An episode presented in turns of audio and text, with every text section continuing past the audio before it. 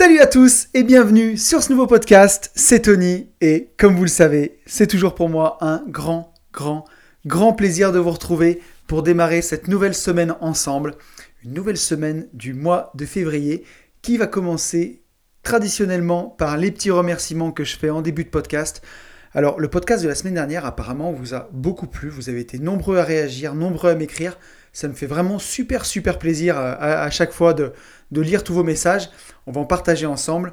Mais d'abord, je voulais vraiment tous vous remercier. Donc un grand merci à Alex, Adriane, Yann, Fabien, Charles, Philippe, Thibaut, Anaïs, Xavier, Pierre, Mehdi, Quentin, DJ33, excuse-moi, je ne sais pas encore ton prénom, mais Benjamin, Max, Jean-Philippe, Pauline, Marcel, Gérald et Thomas. Voilà, vous êtes super nombreux. J'espère qu'un jour, j'arriverai plus à remercier tout le monde. Ça sera super bon signe pour moi et pour ce petit podcast. Mais en tout cas, pour l'instant, ça me fait toujours super plaisir de pouvoir vraiment euh, bah, vous remercier à chaque fois pour démarrer. Et je voulais qu'on commence bah, pour revenir un petit peu sur le, sujet de la semaine dernière. un petit message de Max qui m'a écrit. Et je trouvais son message intéressant. Je voulais le partager avec vous. Donc Max m'écrit Salut Tony, super podcast comme d'hab. Bon, j'avoue, je le rajoute pas, c'est lui qui l'a écrit. tu as totalement raison, les gens se fixent souvent des objectifs de montant pour la liberté financière trop hauts, 5 à 10 000 euros. Ce qu'ils ne voient pas, c'est qu'après avoir quitté la rat race, ils ne vont pas s'arrêter de bosser. Justement, comme tu le dis bien, ils vont pouvoir tenter des choses et augmenter leurs revenus pour atteindre plus facilement leur objectif de 5 à 10 000 euros. Moi, j'ai quitté mon taf avec 2500 euros de cash flow et je ne regrette pas du tout quand je, ne suis pas bloqué pour autant pour faire du business et des investissements. C'est vraiment top. La vie est belle quand on est libre. je voulais vous lire ce message parce que j'ai trouvé super inspirant ce, message de Max. Effectivement, comme on en parlait dans le podcast de la semaine dernière, bah, c'est dommage d'aller se fixer des montants euh, énormes et de rester accroché à un travail quand il ne nous plaît pas, bien entendu. Hein. si vous kiffez votre travail, que vous êtes bien, c'est encore complètement différent. Mais si votre travail ne vous plaît pas, que vous le gardez de façon alimentaire ou par sécurité, en vous fixant des montants de salaire que vous n'avez jamais touchés, euh, pour un train de vie que vous n'avez pas et que vous êtes heureux avec votre train de vie actuel, bah, c'est dommage parce qu'après, quand vous avez votre liberté, bah, comme le dit Max, on a beaucoup de temps. Euh, on a du temps pour réfléchir, on a du temps pour penser, on a du temps pour entreprendre des projets sans pression, vu que bah, le frigo se remplit tout seul. Donc voilà, euh, et on n'est pas bloqué pour autant, faut pas croire euh, même vis-à-vis des banques, s'il n'y a plus de revenus fixes qui rentrent, de toute façon, vous n'allez pas rester à attendre que les choses se passent. Euh, ce, cash flow que vous allez toucher tous les mois, euh, ce qui va vous permettre d'avoir votre, votre rente, bah, c'est justement ça qui va vous donner la confiance pour faire plein d'autres choses. Et voilà, la vie, elle ne s'arrête pas une fois que bah, on a atteint l'indépendance financière. Ce que je disais plutôt, pour moi, bah, c'est le moment vraiment où elle commence en fait. Hein. Et euh, j'ai un petit message de Charles aussi que je voudrais vous lire. Où Charles, je vais vous passer la pommade au début parce que Charles, merci beaucoup pour ton message, mais après on va dire que j'en fais trop. Euh, Charles me dit, euh, ton podcast permet de donner une feuille de route avec des chiffres. Je suis 100% d'accord avec ce que tu dis. Petite question. Admettons qu'on a 2000 euros, euros net. Faut-il encore penser aux cotisations Puma ou RSI Alors effectivement, dans mon calcul, c'était volontairement assez simple. Charles nous parle des cotisations Puma ou RSI. Alors forcément, comme vous aurez des revenus qui viendront d'un autre moyen que votre travail, vous allez aussi, d'une certaine façon, payer moins d'impôts. Donc c'est pour ça que j'en ai pas parlé, parce que les choses, mine de rien, elles s'équilibrent un peu. Mais effectivement, si vous vivez uniquement de vos revenus fonciers, par exemple, ou vos revenus d'investissement, il faudra bien avoir une couverture sociale. Donc là, il faudra payer la taxe Puma. Alors, je ne me suis pas vraiment renseigné. Je crois, je ne vais pas dire de bêtises, mais que c'est autour de 3500 à 4000 euros par an. Donc ça, bah, il faut le compter. Mais après, euh, si vous cotisez au RSI, vous n'avez pas la taxe Puma. Et pour cotiser au RSI, les montants ne sont pas vraiment énormes. Euh, là non plus, je ne veux pas m'égarer, mais je crois que le, salaire minimum à se verser est autour de 350 euros par mois pour être couvert par la sécurité sociale. Euh, donc c'est pas non plus énorme. Une, fois avec les charges, c'est peut-être 600, entre 500 et 700 euros à sortir tous les mois, ça fait 7-8 000 euros par an. Ben, vous montez une petite société à côté et puis vous faites un petit peu de facturation. Euh, vous pouvez faire un peu d'achat-revente par exemple. Vous pouvez faire des travaux dans vos biens avec votre société. Euh, c'est plein de petites choses qui permettent ben, d'avoir une couverture sociale. Puisque effectivement, dans le cas extrême de celui qui voudrait vivre que de ses investissements financiers par exemple, il faudra une couverture sociale. Donc il faudra le prendre en compte. Mais euh, comme on a moins d'impôts aussi de l'autre côté, bah, c'est toutes des choses voilà, qui, qui, sont au final, on va dire que ça s'équilibre plus ou moins. quoi. Mais ça donne vraiment, en tout cas, le podcast de la semaine dernière, c'est ce que je voulais faire, un peu une feuille de route, un peu des repères pour se dire, voilà, où est-ce que j'en suis Forcément que chaque cas est différent suivant la part de financier, la part d'immobilier que vous avez. Chaque cas sera différent et puis en fonction de votre train de vie. Parce que j'écoutais mon pote Alex du Club des Rentiers l'autre jour dans un live qui disait que le meilleur moyen d'atteindre l'indépendance financière, c'est d'avoir vraiment très peu de besoins. Et il a raison. Donc ça va aussi dépendre, bien sûr, votre curseur, moi je l'avais fixé à 2000 euros, mais il va dépendre aussi bah, de vos besoins. Si, euh, si pour vous c'est très important d'avoir une jolie voiture, l'indépendance financière sera un petit peu plus loin que celui qui va se contenter d'une petite Clio, quoi. Voilà, ça c'est, ça paraît évident. Donc voilà, pour les petits messages de la semaine dernière, je voulais en profiter, comme vous le savez, bah, pour faire un petit peu le point sur un petit peu l'actu. Donc je voulais revenir vraiment rapidement sur la formation qu'on a lancée. On est hyper hyper content. Voilà, il y a à peu près 10 personnes qui nous ont rejoints pour la formation à l'heure actuelle, puisque j'enregistre ce podcast euh, jeudi. Et on est vraiment hyper content. Les retours sont bons, donc ça nous touche énormément. Euh, voilà, merci encore à tous ces gens, je voulais le, leur dire dans le podcast. Je profite pour faire un petit peu de promo pour l'event du 14 mars, donc il reste plus que 6 places. Donc si ça vous intéresse, n'hésitez pas à me contacter en DM sur Insta. Si vous voulez prendre votre place, vous allez sur mon Instagram, euh, une vie de liberté. Vous verrez euh, dans la petite ligne le petit lien qu'il y a pour accéder à la petite page de vente de l'événement. Donc voilà, j'en ai beaucoup beaucoup parlé sur ce podcast, je ne vais pas insister non plus, mais en tout cas si vous avez envie de me rencontrer, j'y serai ce jour-là pour vous parler de mindset. Voilà, je suis en train de vous préparer un truc aux petits oignons, j'essaye de faire vraiment de mon mieux pour qu'on passe un super moment ensemble. Donc si vous avez envie de me rencontrer, c'est à Clermont-Ferrand, ça se passe le 14 mars. Et si vous venez en couple, les places, les premières places sont à moins de 90 euros. Voilà. Et je clôturerai le début de ce podcast en vous faisant le petit appel que je fais habituellement aux likes euh, et aux abonnements. Voilà. Si vous écoutez ce, podcast sur SoundCloud ou sur Apple Podcast, n'hésitez pas à vous abonner. C'est juste un petit clic ou à mettre un petit like sous le podcast. Moi, ça m'encourage et puis ça aide ce petit podcast eh ben, à se propager. Voilà, s'il vous plaît, pour le faire partager au maximum autour de vous. Mais ben voilà, je crois qu'on en est arrivé au bout pour la petite introduction de ce podcast et on va pouvoir passer au sujet du jour. Donc un sujet qui, que j'avais vraiment envie de traiter, mais qui est traité en long, en large et en travers sur le net, et que je voulais traiter un petit peu d'une autre façon, sous un autre aspect. Ce sujet du jour qui nous touche tous, c'est en gros comment rester motivé. Voilà. Comment rester motivé quand on a un projet à faire, quand euh, on se lance bah, dans une quête comme celle de l'indépendance financière, par exemple, hein, de l'investissement immobilier, de l'investissement en bourse. Au début, on a tous en nous cette motivation, et puis parfois, bah, dans la vie, elle peut changer, ou elle peut avoir, on peut avoir l'impression qu'elle s'étiole. Et bah, comment faire pour, euh, pour rester motivé? Alors, j'ai beaucoup de pistes que j'ai appliquées à moi-même et qu'on va voir tout au long de ce podcast.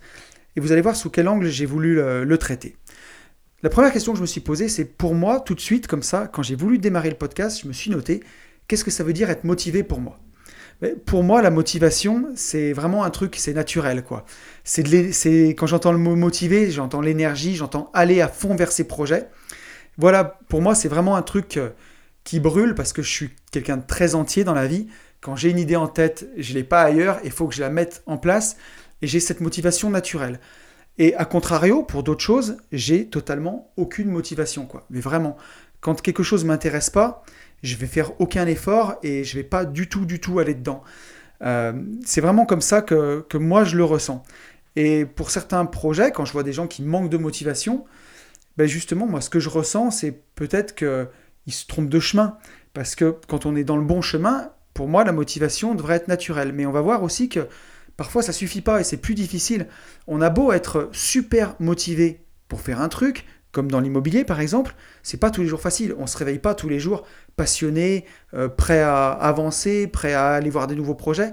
Il y a des fois où c'est plus dur et on comprend pas toujours pourquoi. Et donc dans ce podcast, j'aimerais bien qu'on définisse un peu bah, les mécanismes de la motivation, pourquoi avoir, pourquoi parfois ça manque, et ben et puis selon moi, quels sont les remèdes pour ne pas être toujours dépendant de cette motivation en fait.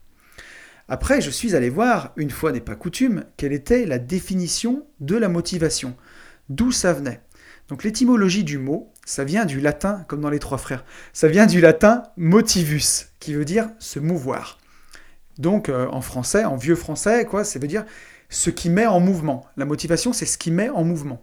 Donc là, on commence déjà à bien comprendre le sens du mot. Quand on va encore voir dans le Larousse, la motivation, c'est ce qui explique, justifie une action quelconque. C'est les raisons, les intérêts, les éléments qui poussent quelqu'un dans son action, la motivation. Donc, euh, on, voit vraiment que dans le mot motivation, il y a vraiment une notion de, de mouvement, de aller vers. Vraiment, c'est quelque chose qui nous prend d'un point A et qui nous emmène à un point B, la motivation.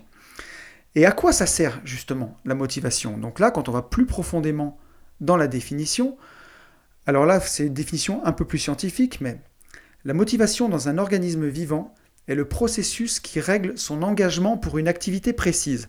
Donc on voit bien que c'est un peu ce qu'on vient de dire. Hein. Elle détermine le déclenchement dans une certaine direction, avec l'intensité souhaitée, et en assure la prolongation jusqu'à l'aboutissement ou l'interruption.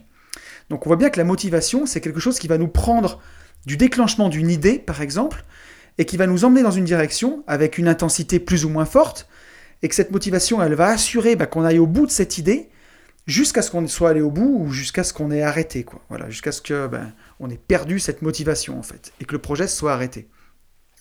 Donc on voit bien en fait clairement hein, que si on veut avancer dans la vie, ben, il est nécessaire d'être motivé. Voilà, parce que qu'on se le dise, ce sont nos actes vraiment qui nous définissent.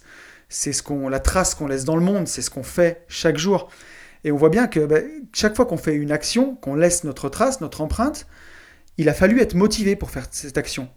Et on, voit bien qu'il n'y a pas des fois dans la vie un manque de motivation ou, euh, ou une motivation extrême, puisque, en tout cas dans l'action, hein, puisque n'importe quelle action qu'on fait, on est forcément motivé pour la faire, puisqu'on s'est mis en mouvement.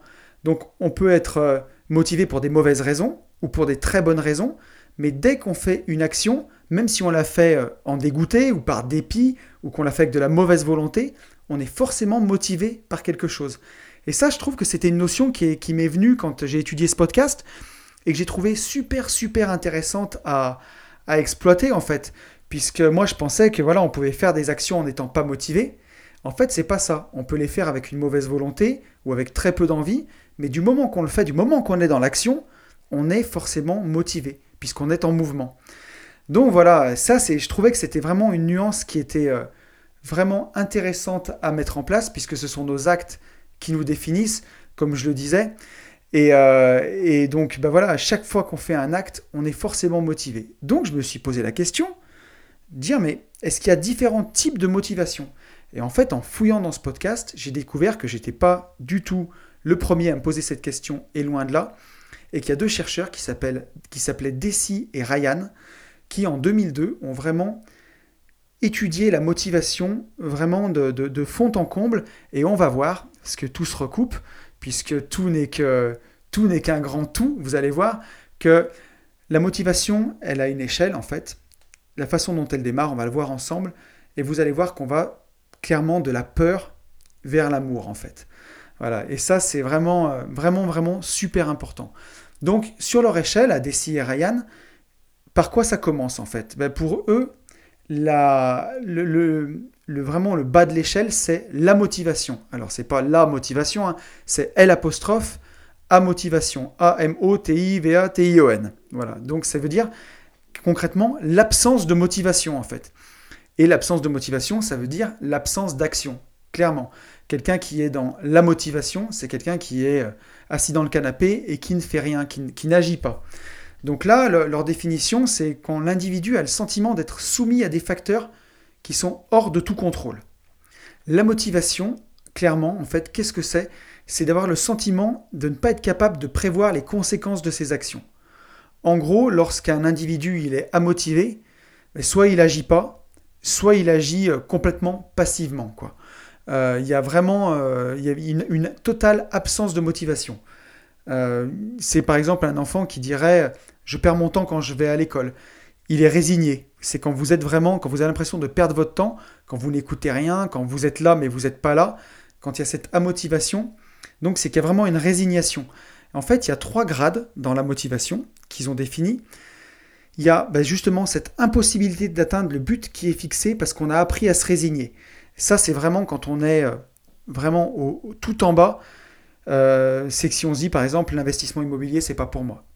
Ou euh, l'investissement en bourse, j'y comprendrai jamais rien, c'est pas pour moi.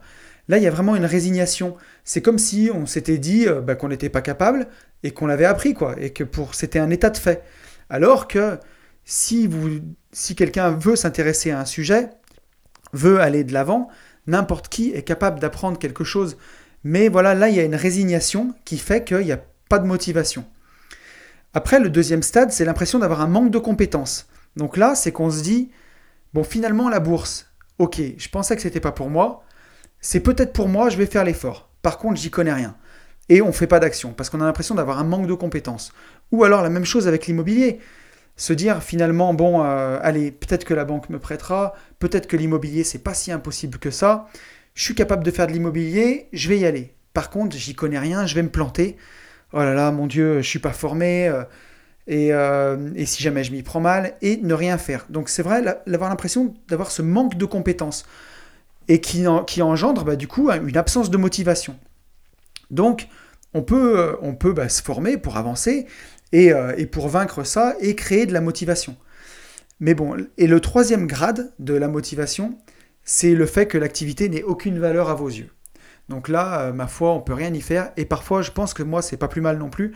Il y a des sujets qui tout simplement ne vous intéressent pas du tout. Euh, vous sentez que c'est pas votre truc.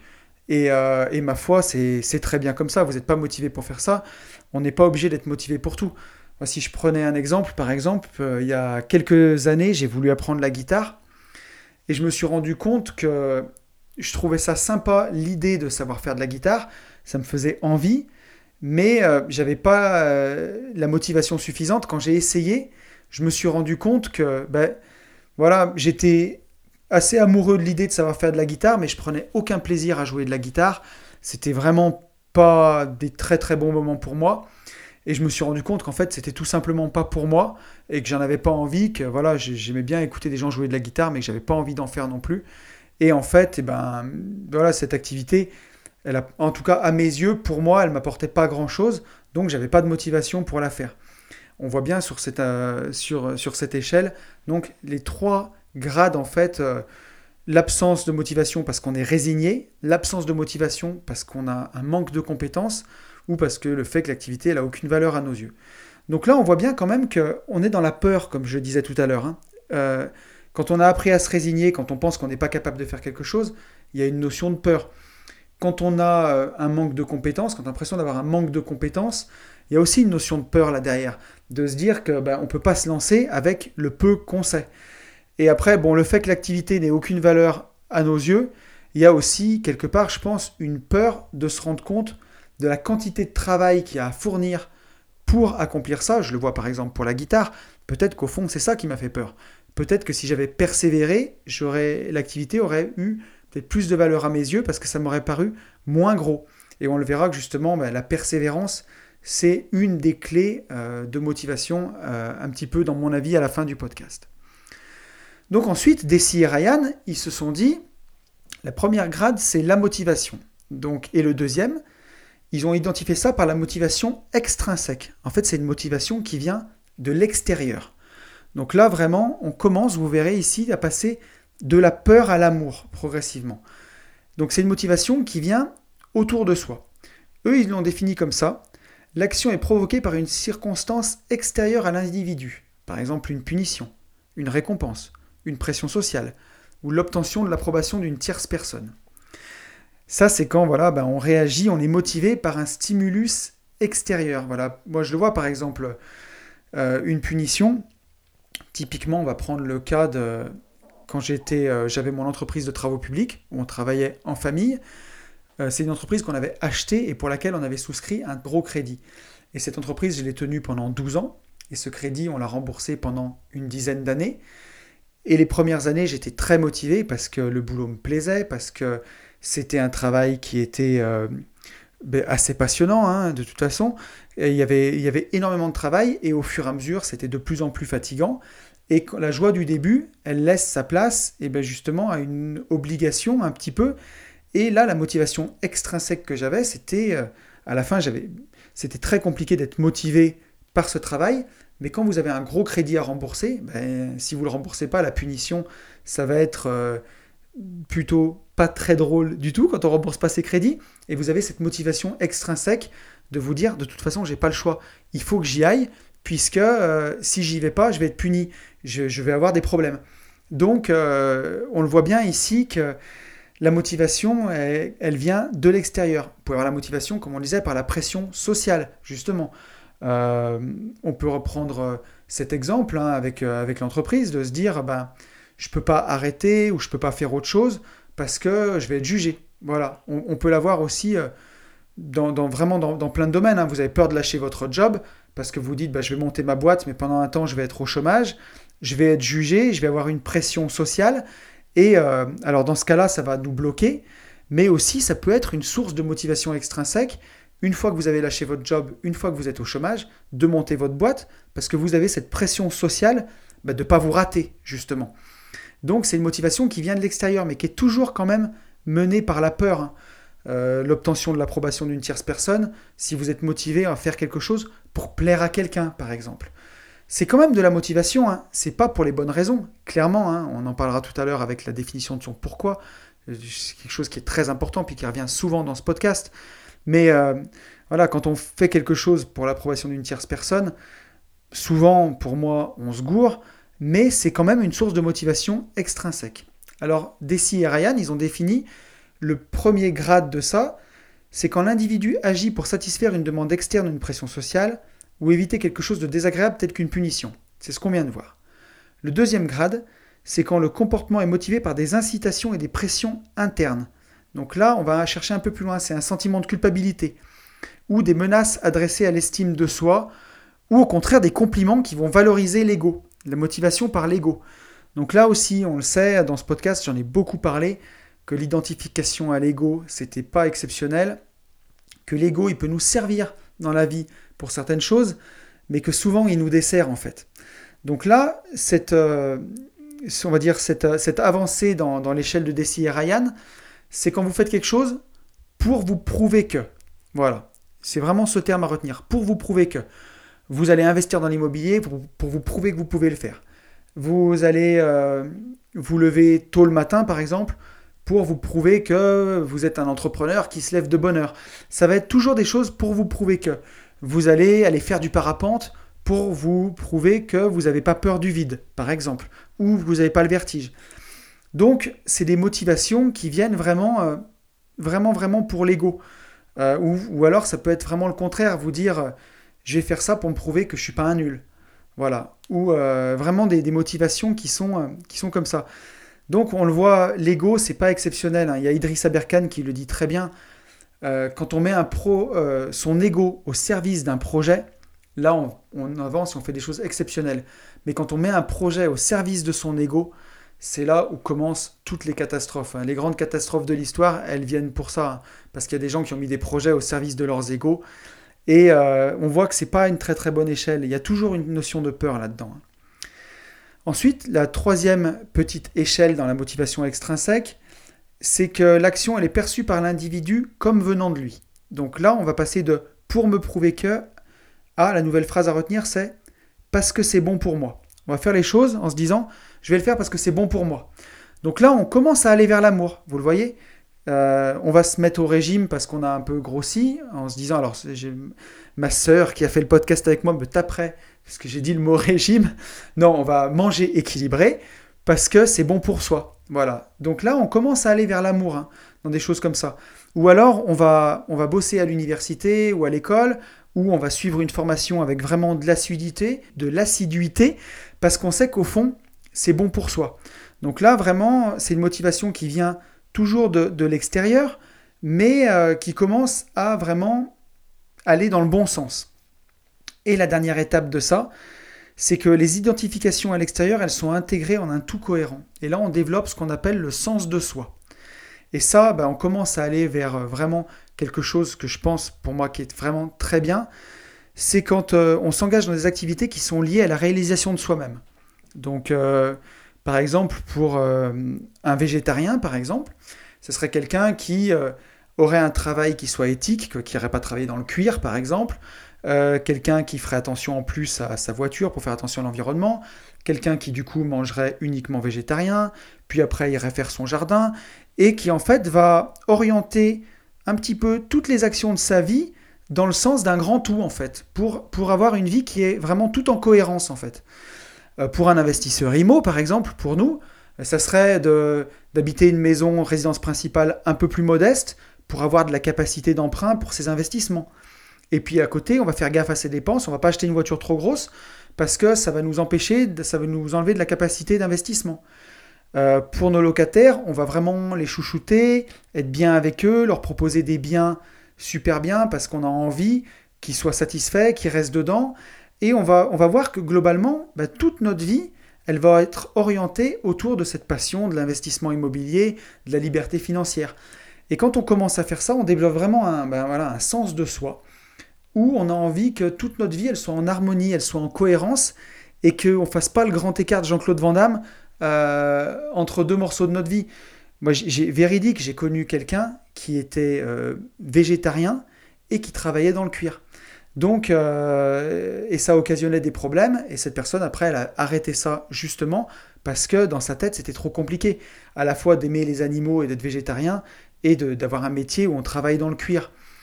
Euh, et, ça, bah, quand on commence à développer vraiment ce sens de soi, à essayer d'intégrer vraiment tout ce qu'on fait globalement, on a une motivation qui se crée et qui est plus grande que soi en fait. Euh, c'est vraiment la motivation quand on fait tout ça, elle est dans un grand tout en fait dans notre vie. Et c'est ça qui est beau, ça donne vraiment, on donne vraiment du sens aux choses. Et c'est ce qui nous fait dériver vers la motivation intrinsèque. C'est donc le troisième degré de l'échelle de Desi et Ryan. Premier, c'était la motivation. Le deuxième, la motivation extrinsèque. Et là, on arrive dans la motivation intrinsèque. Et ça, ils le définissent de cette façon-là. C'est la motivation d'agir ou de faire quelque chose parce que celle-ci vous plaît et qu'elle vous intéresse. Donc là, on arrive vraiment dans l'amour. En d'autres mots, la motivation de s'engager dans une activité provient de l'individu lui-même. On l'a vraiment au fond de nous, dans notre tripes, quoi. C'est intrinsèque. Et les comportements intrinsèquement motivés, ils sont déclenchés de façon totalement libre et autodéterminée. Donc autodéterminé, ça veut dire que on l'a décidé soi-même. Et donc c'est par intérêt qu'on le fait ou par plaisir de, pratiquer l'activité en elle-même. Et ça, ben, c'est vraiment exceptionnel. Quand on atteint ça, c'est qu'on a trouvé vraiment au fond de soi ce qui brûlait, ce qu'on avait envie de faire, et on est ben, dans le stade euh, extrême de motivation, où là on peut parler de la flamme qui brûle au fond de soi, et ben, on a cette motivation interne, c'est comme une petite boussole en fait, on sait où on va quoi. On sait où on va et la motivation, elle est toujours là, toujours au fond de soi. Et ça, c'est vraiment, euh, je trouve, exceptionnel. Quand on arrive à atteindre ça, et ben, on est, on est sur son chemin en fait.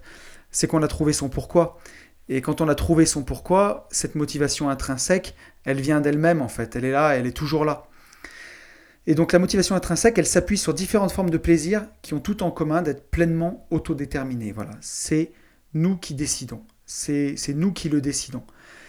Et euh, elle est, cette motivation intrinsèque, elle se traduit vraiment dans l'accomplissement de soi, elle peut dans la stimulation de son esprit, ou elle peut s'appliquer aussi à la connaissance en fait. On, a une motivation intrinsèque d'apprendre des choses. Donc voilà, et quand on arrive là, ben, au sommet de ça, pour moi, on est vraiment au plus, au plus haut degré, on a vraiment remis l'amour euh, au centre des choses en fait. Alors on a vraiment défini toute la motivation ensemble, du début jusqu'à la fin.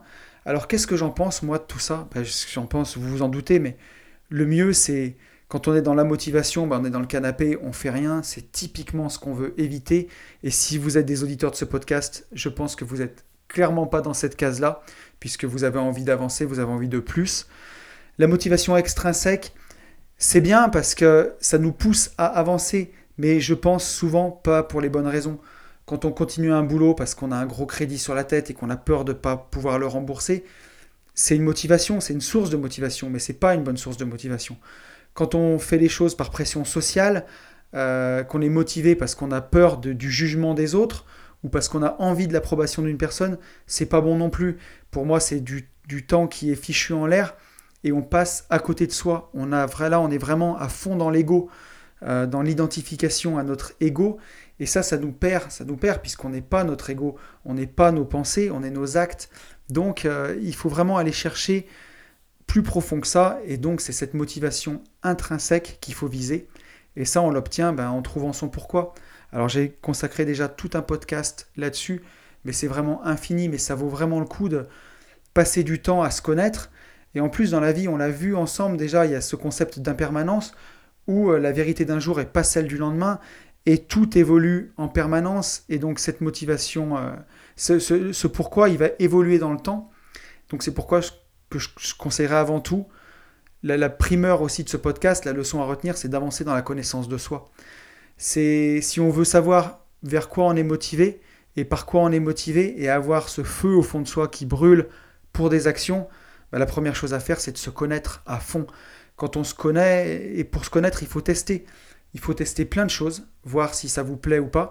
Et plus vous avancerez dans cette connaissance de vous, plus vous, vous, serez vers quoi vous êtes motivé et plus la motivation, elle sera facile à entretenir. Alors après, il y a une autre chose hein, que je peux dire pour la motivation, pour l'entretenir, c'est d'avoir une discipline. Même si on sait qu'il y a des choses qui sont bonnes pour soi et qu'on les fait parce qu'elles sont bonnes pour soi, moi qui suis passionné d'immobilier par exemple, je me lève le matin, c'est pas non plus tous les jours évident euh, que ce soit de se mettre au travail ou alors d'avancer euh, vers ses buts ou de continuer d'avancer. Il faut toujours avoir cette remise en question de savoir pourquoi on fait les choses, mais aussi avoir une discipline. Et ça, c'est super important. Il faut se fixer des heures pour faire les choses. Il faut se fixer vraiment des, des moments et avoir une discipline pour avancer tous les jours. Par exemple, je le vois, mais moi, tous les matins, j'ai ma routine du matin où je vais commencer à méditer. Et ensuite, j'ai euh, une petite prière de gratitude. Euh, et ensuite, mes demandes à l'univers, voilà, pour avoir des choses qui arrivent dans ma vie. Et il y a des matins, je me lève, j'ai envie de repousser le réveil et j'ai pas envie de le faire. Mais je sais qu'au fond, quand j'ai rédigé euh, cette petite prière de gratitude et que j'ai décidé de méditer, je savais qu'au fond c'était bon pour moi et que j'avais cette flamme qui brûlait en moi puisque la méditation, c'est super bien pour laisser tomber votre ego. Vous vous connectez vraiment avec, euh, avec l'être, vous êtes dans l'instant présent, et vous vous connectez avec ce que vous avez vraiment au fond de vous. On en a aussi parlé plusieurs fois sur ce podcast. Mais la, méditation, pour ça, c'est vraiment fantastique. Il y a des fois, vous allez vouloir vous motiver pour un projet et vous allez vous bourriner dans la tête avec des phrases de motivation en disant je peux, je peux, je peux. Alors qu'en fait, seulement en un quart d'heure de méditation, vous retrouvez vous vous retrouvez vous à l'intérieur, vous retrouvez cette sérénité et ce calme, et la motivation, elle remonte vraiment toute seule en fait, vraiment toute seule. Donc euh, je pense que c'est vraiment un axe euh, à prendre en compte, la, méditation en tout cas, pour entretenir euh, cette, motivation. Et donc pour ça, il bah, faut avoir un peu de discipline pour décider tous les matins de se lever, pour, pour méditer. la plupart du temps, c'est facile, mais il y a vraiment des fois où il faut juste se dire, voilà, je me lève, je ne me pose pas de questions, je vais méditer. Et on entretient en fait cette motivation comme ça par la discipline. Je pense que c'est super important. Et après, il y a une deuxième chose qui pour moi est très importante, c'est la persévérance. C'est voilà le fait de ne, pas lâcher et de persévérer. C'est super important. Je vais prendre l'exemple du livre, par exemple, de Riche de liberté qu'on a écrit cette année. Donc nous, c'est parti vraiment d'une motivation intrinsèque, je pense. C'était pas pour avoir euh, la gratitude des gens, c'était vraiment parce qu'au fond de nous, on avait envie de faire un livre, on avait envie de partager. Vraiment de, on avait vraiment envie de partager avec les gens euh, ce savoir, ces connaissances, pour pouvoir faire des rencontres euh, et pouvoir parler de tout ça et avancer. Mais au début, donc, on avait la motivation, quand elle est là, c'est fantastique. On a fait le plan du livre, on s'est réparti les parties que chacun allait écrire. Et ben, il y a des parties qui venaient naturellement, où l'écriture s'est fait très très très vite. Ensuite, il y a des parties où c'était moins facile. Et justement, ben, moi, ma motivation, elle a baissé clairement à ce moment-là, euh, où c'était presque une corvée, quoi, euh, d'écrire. Et j'avais beaucoup, beaucoup de mal à m'y mettre. J'avais beaucoup de mal. Et en fait, je me suis rendu compte que parfois, il fallait juste commencer. Donc, c'est-à-dire de, de, fixer une heure pour le faire et juste commencer, quoi. On se met au bureau et on commence à écrire. Et au bout de cinq minutes, on a vaincu cette petite inertie du départ, et après c'était reparti, on écrivait. Mais pour ça, il fallait avoir une discipline, il fallait se dire, ben voilà, de, de 16h à 18h, aujourd'hui j'écris. Voilà, il n'y a, pas de, a pas de choix, il n'y a pas de... Comment dire il a, y a, y a pas d'alternative possible, je me pose et j'écris. Donc on vint ça par la discipline et la persévérance, c'est-à-dire de, toujours continuer, puisque dans ce livre, je suis arrivé à un moment où il fallait persévérer, ça a été quand il fallait faire les relectures et les corrections. On ne se rend pas compte, euh, je ne le savais pas avant d'écrire un livre, mais c'est extrêmement pénible. La partie d'écriture, ça représente la moitié du temps passé, et la deuxième moitié du temps, c'est la relecture et reformuler les phrases, et c'est hyper, hyper fastidieux. Alors, quand on a cette motivation intrinsèque, ça nous porte, puisque on sait qu'on va aller au bout du projet, on en a la certitude et on avance. Mais euh, il faut l'entretenir bah, par cette persévérance. Et ça, malheureusement, c'est un peu moins drôle. C'est une discipline. Il faut, comment dire, il faut avoir cette envie euh, permanente de d'avancer. Il faut, faut qu'on soit convaincu au fond de soi de se dire je persévère, je persévère, je continue et j'irai jusqu'au bout. La persévérance et la discipline, c'est un petit peu lié hein, dans, mon exemple, mais c'est vraiment hyper important parce que bah, si on abandonne à ce moment-là, on a beau avoir une motivation vraiment intrinsèque, si on a une motivation extrinsèque, justement, on n'aura pas cette persévérance. On n'ira pas euh, jusque-là pour avancer. C'est pour ça que c'est important de vous orienter vers des projets qui vous touchent profondément, où vous avez vraiment envie. Si par exemple l'investissement immobilier, ça ne vous plaît pas du tout, vous aimez pas ça, ce sera très compliqué il faut arriver à toucher des, domaines qui vous plaisent vraiment, puisque euh, sinon ça va être vraiment comme porter une croix, euh, ça sera vraiment vraiment très dur. Alors quand on a une motivation intrinsèque, même les moments difficiles, eh ben, ils sont un, petit peu plus faciles. quoi. Voilà. Donc on, approche vraiment de, la fin de ce podcast. Et je voulais aussi conclure le sujet eh bien, avec ce podcast en fait, puisque euh, on va parler aussi de la motivation et, de ce podcast, justement. Donc, comment ça m'est venu de vouloir créer ce petit podcast? Je pense que c'était vraiment une envie de, partager. Donc, j'étais vraiment dans une motivation intrinsèque. Parce que ça me plaisait. J'en écoutais énormément des podcasts en voiture. Et il y a certaines personnes qui m'ont apporté énormément de valeur avec leur podcast, qui m'ont vraiment fait du bien, ou alors avec des vidéos YouTube à des moments où c'était difficile pour moi euh, d'avancer. Et je me suis dit que j'avais envie de rendre ça. Et je trouvais ça vraiment sympa de, pouvoir partager, d'être derrière mon micro, d'interagir avec vous et d'avancer là-dedans. C'est quelque chose qui, qui, me faisait vraiment, vraiment envie. Alors au début, je suis passé par la motivation, justement. Donc pour moi, c'était pas de la résignation, c'était l'impression de ne pas avoir les compétences. Je me disais, mais tu n'arriveras jamais à monter le podcast. Tu ne sauras pas faire, tu ne sauras pas choisir un micro comme il faut. J'étais vraiment là-dedans. Et ensuite, quand je, me suis dit, j'avais l'impression d'avoir ce manque de compétences, donc j'ai essayé d'apprendre, de voir comment c'était possible. Puis j'ai vaincu ça, j'ai appris les petites compétences qu'il y avait, c'était pas grand chose du tout. Hein. Brancher un micro sur un ordinateur et parler dedans. C'était vraiment une, idée que j'avais. Mais une fois que j'ai pu passer cette barrière-là, en fait, la barrière de, me dire euh, que j'avais pas les compétences pour le faire, Ensuite, donc c'était de la peur, je suis passé complètement dans l'amour, d'avoir la motivation de faire quelque chose parce que ça me plaît parce que ça m'intéresse. Et aujourd'hui, j'ai énormément de plaisir, vous savez, à faire ce podcast et à partager avec vous, à vous rencontrer quand on le peut.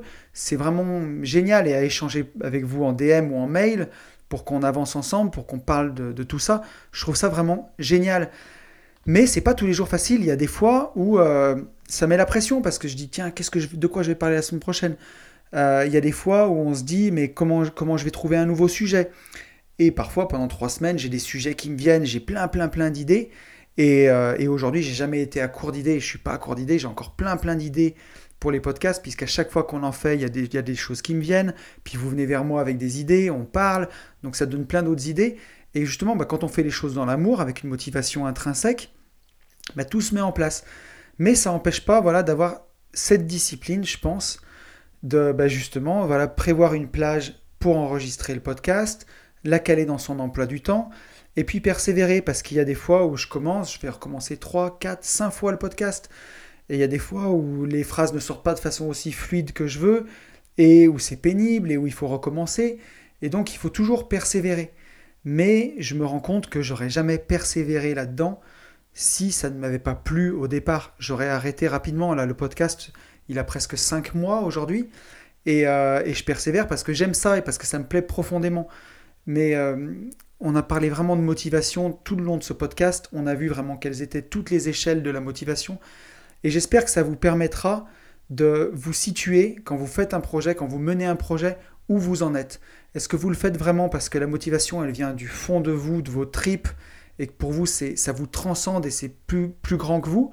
Ou est-ce que vous le faites parce que vous voulez fuir un job, par exemple, ou parce que vous voulez apparaître bien aux yeux d'une personne? Ça, vous aidera vraiment à vous situer. Alors parfois, le projet quitter la rat race, par exemple, peut être vraiment plus grand, et les actions pour mener ce projet, elles peuvent, il y en a qui peuvent plus ou moins vous plaire, mais comme elles font partie du projet, bah, vous avez cette motivation pour le faire. Mais voilà, la, vraie raison, ce qui est vraiment important, on en revient au pourquoi, je pense, c'est si vous voulez être motivé dans vos projets, ben, plutôt que de se fouetter ou vraiment appliquer la discipline et la persévérance tout de suite, il faut vraiment savoir pourquoi vous le faites et pourquoi ce projet vous plaît. Parce que si vous allez vers un domaine qui ne vous plaît pas, vous aurez beau mettre dedans de la discipline et de la persévérance, ce sera vraiment, vraiment très compliqué. Voilà, et je conclurai ce podcast vraiment en disant que essayez de trouver votre pourquoi, essayez d'avancer dans la connaissance de vous, c'est le plus beau cadeau que vous puissiez vous faire. Votre motivation pour avancer dans la connaissance de vous, c'est celle-là qu'il faut travailler, c'est vers celle-là qu'il faut avancer, parce que c'est le plus beau cadeau, c'est la plus belle chose que vous pouvez faire. Il y a un proverbe qui dit Tout ce que tu peux perdre dans un naufrage, tu ne le possèdes pas vraiment. Et c'est la vérité, puisque on peut tout vous enlever autour de vous. On peut vous enlever votre maison, votre voiture, euh, vos appartements, votre argent placé à la banque, tout. On vous enlèvera jamais ce que vous avez dans la tête. Et si vous avez été capable de le faire une fois, vous serez capable de le faire toujours. Tout ce que vous avez acquis, tout ce que vous avez acquis comme compétences, comme savoir, comme avancée, comme sagesse dans votre esprit, personne ne peut vous le prendre ça. Et c'est ça qui est le plus important c'est de voilà d'investir vraiment dans la connaissance de soi avant d'investir partout ailleurs. Je crois que c'est vraiment c'est une chose à retenir de ce podcast sur la motivation, c'est ça. C'est bien de mettre sa motivation dans trouver son pourquoi et dans avancer dans la connaissance de soi. Voilà, je pense que c'est le mot de la fin. Écoutez, je vous souhaite une très bonne semaine. Je vous souhaite d'avancer vers vos objectifs. Je vous souhaite de trouver votre pourquoi. Je vous souhaite de rester motivé de façon intrinsèque dans les choses qui vous passionnent. Et vous le savez, je vous souhaite, par-dessus tout, de vivre libre.